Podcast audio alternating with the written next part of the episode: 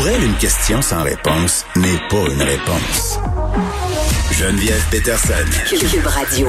J'avais vraiment envie qu'on parle euh, à cette nouvelle lectrice de nouvelles euh, à TVA, Chou Anne Femme, euh, qui va commencer dès ce soir à animer le bulletin de 20 h et elle sera aux 22 h tout le week-end.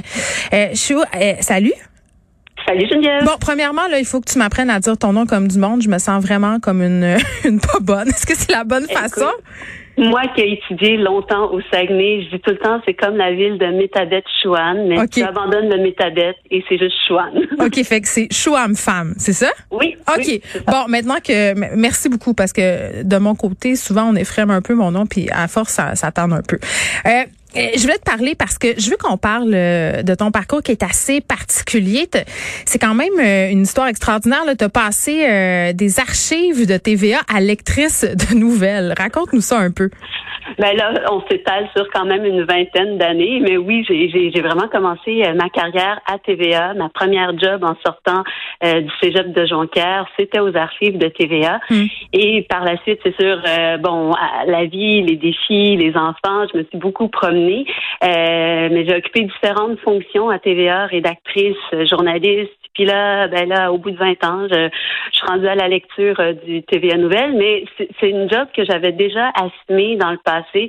Euh, oui, un peu à Radio-Canada sur RDI, mais également sur la chaîne Argent, qui, est la, qui était la défunte chaîne spécialisée mm. financière de, de Québécois. Oui, parce que c'est une formation en économie? Ben, en fait, j'ai euh, une formation en journalisme au Cégep et par la suite, euh, je suis allée chercher un bac en politique et économie à l'Université Concordia. Donc, c'était totalement dans mon terrain de jeu. J'étais à l'aise avec ça. Et euh, le hasard, ben, en fait, je te dirais comme 80-90% de ma carrière journalistique a toujours été dans le milieu financier. J'ai même travaillé euh, à la bourse de Toronto à, mes débuts. Puis euh, je ne sais pas, heureux concours de circonstances quand je suis revenue à TVA euh, l'hiver dernier, on, on, on, m'a on m'a demandé d'être au général. Puis en, fait, même moi j'ai insisté pour ne pas revenir à l'économie. Puis honnêtement, je te dirais que ça m'a fait un, un, très grand bien. ben oui, ok sortir de mes chiffres. oui, ben euh, oui, puis le 22 heures, c'est quand même gros aussi. Là. Comment tu te prépares à ça? Mais euh, je te dirais que je suis assez zen, mais je, je, je t'avoue que, euh, étant donné que c'est quelque chose que je n'avais pas vu venir, euh, être journaliste comparativement à présentatrice, c'est mm. deux rôles, deux mandats complètement différents. Euh, là, je viens de terminer une semaine de, de rodage où, bon, il y a, on, on a, tu sais, je me suis remis dans le bain de la lecture. Il y a des choses que je veux peaufiner dans les textes, connaître mon équipe. C'est sûr que euh, là, je m'en, on, on, va arriver ce soir, on va pas révolutionner les choses, mais tu sais, je, je veux arriver, prendre le temps de comprendre mon équipe, comment on fonctionne, quelle marge de manœuvre que j'ai pour euh, apporter ma, ma, touche personnelle. Mm. Mais c'est un, tu sais, c'est quelque chose qui va se faire vraiment graduellement. Puis c'est ça, faut que ça soit en cohérence avec l'ensemble de l'équipe aussi. Là, c'est pas juste moi. Mais oui, j'ai déjà quelques petites idées, mais je vais d'abord en parler à la productrice. oui, bon, c'est peut-être une bonne idée avant, avant de l'annoncer publiquement. Est-ce que, est-ce que, Joanne, tu, tu ressens une pression supplémentaire parce que tu es une femme, puis une femme quand même relativement jeune? Euh, oui, c'est sûr que je la sens, la pression, mais euh, je, je, te dirais que je suis d'une nature assez zen et euh, peut-être c'est le fait que j'ai quatre enfants où je suis habituée de gérer beaucoup de beaucoup de oh choses, mais oui, oui, je la, sais, je sais qu'il y a une pression, le fait que je sois jeune, le fait que je sois issue d'une communauté culturelle, mm. mais c'est un stress que je dirais que je prends bien et honnêtement, je suis très confiante pour ce soir que ça va bien aller. Je dis pas que ça va être parfait, parfait parce que chaque fois qu'on commence une émission, il y, a, il y a tout le temps un peu d'essais et d'erreurs, mais on a déjà fait une première euh, sur les ondes d'Elsen il y a environ une semaine. Puis, euh, pour quelqu'un qui avait pas fait de lecture depuis déjà quelques années, honnêtement, j'étais très contente. Puis, euh, je pense que ça va juste y aller en. Si tu veux te rassurer, tu aurais écouté ma première émission de radio où j'étais vraiment très mauvaise. Fait que tu vas voir que tu n'as rien à craindre pour ce soir. euh, tu parlais de, de tes origines euh, qui sont différentes. On a eu toute une discussion récemment sur le manque de diversité à l'écran. Est-ce que tu penses que les choses sont en train de changer puis que ce changement-là va durer? Ben, en fait, il faut que ça change. Je veux dire, je ne peux pas croire que ça va être le, le, le statu quo éternellement.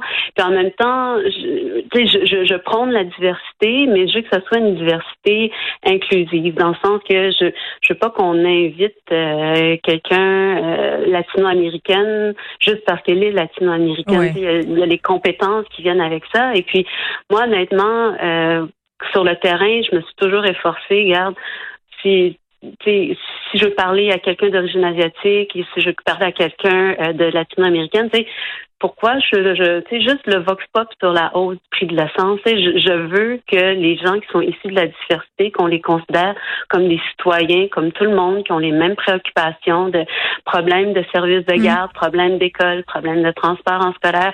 Tu pour moi, c'est ça. Je j'aime pas confiner les gens dans des sujets qui sont uniquement liés à leur origine culturelle. Ben, je trouve ça intéressant parce qu'on dirait qu'on va avoir gagné quelque chose quand j'aurai pas besoin de te poser la question. Tu sais, quand ça fera pas partie de l'entrevue. Non, mais c'est vrai parce que je disais des entrevues que tu as accordées, puis on te questionnait là-dessus, puis sur le fait que tu es mère de quatre enfants. Tu sais, à un moment donné, ça doit être tannant qu'on parle sans arrêt, parce que moi, je le vis aussi, là, je suis mère de trois, puis sans arrêt, on me ramène au fait que je suis une mère, puis c'est correct, là, ça fait partie de moi. Euh, tes enfants, tes origines, à un moment donné, euh, il faudrait qu'on ait peut-être plus besoin d'en parler.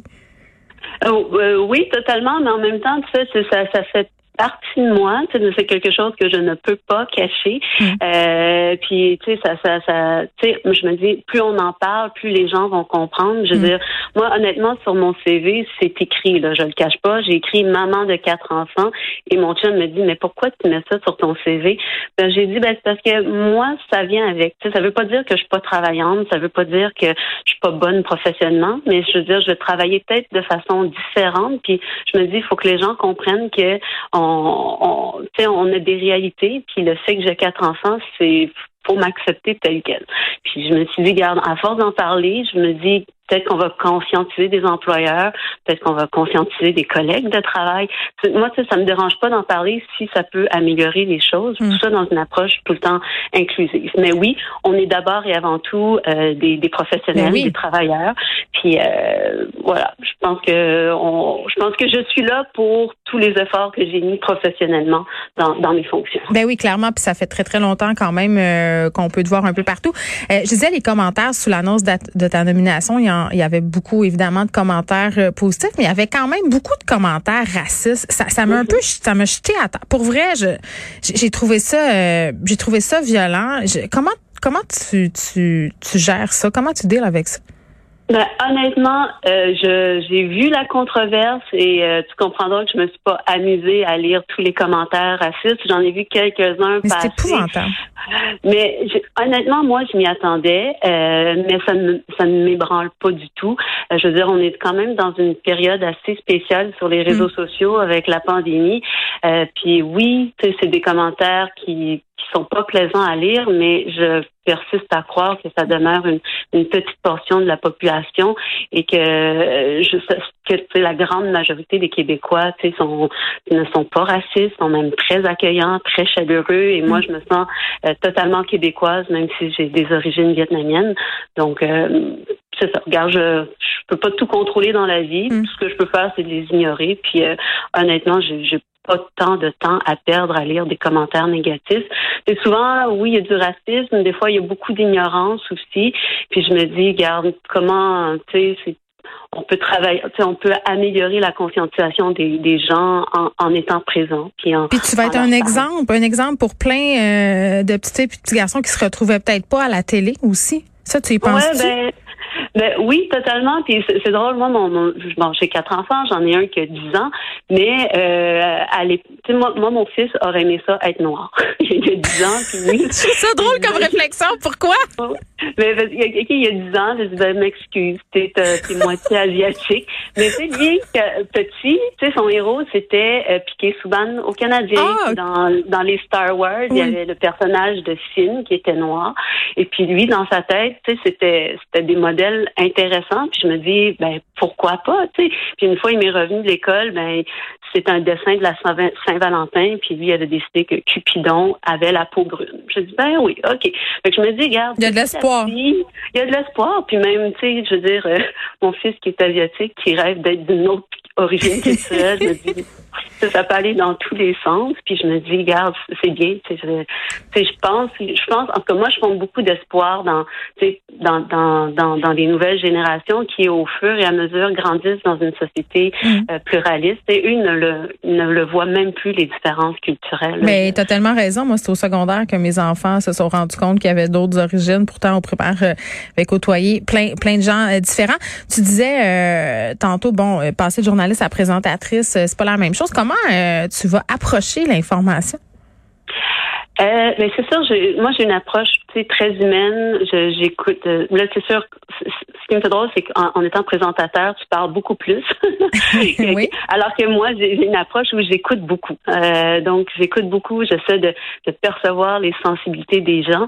Puis, euh, je pense que c'est là où est ma force, d'être sensible et à l'écoute. Puis, euh, tu vois, j'ai en tout cas, j'ai un parcours où j'ai tout le temps été très neutre, à l'école, bourse d'excellence, au cégep, bourse d'excellence à l'université j'ai toujours été une première de classe. Puis avec les enfants, je me suis comme rendu compte que je, je pouvais plus compétitionner au même niveau que tous les autres qui n'avaient pas d'enfants. Tu sais, je pouvais pas avoir fait ma revue de presse toute faite à 8 heures. Puis là, au fil du temps, j'ai comme appris à OK, je peux pas être bonne dans tout, tout, tout, tout, tout, mais comment je peux bien faire les choses dans le carré de sable que je suis capable de hmm. contrôler? Puis c'est un peu comme ça que je le vois. Je, pense que... je, j'ai pas la prétention d'être de connaître tous les sujets. D'ailleurs, j'ai déjà dit à certains collègues rédacteurs que j'avais telle, telle, telle faiblesse dans tel type de sujet. Ben, c'est bien. Ben oui. je pense qu'il y a bien des gens qui vont se reconnaître euh, dans ce carré de sable-là. Puis c'est, c'est ça qui est intéressant. Euh, je me femme, merci. On va t'écouter ce soir euh, à LCN à 20h. Puis si, euh, en fait, 21h. 21h. 21h sur LCN. Parce que, en fait, 20h, c'était la programmation d'été. Mais pour ah. cet automne, c'est 21h LCN. Et, bien sûr, le 22h de TVA qui, qui est un incontournable, qui ne bouge pas. Non, ben merci beaucoup euh, de nous avoir parlé. Merci beaucoup, Geneviève. Bye bye. Au revoir.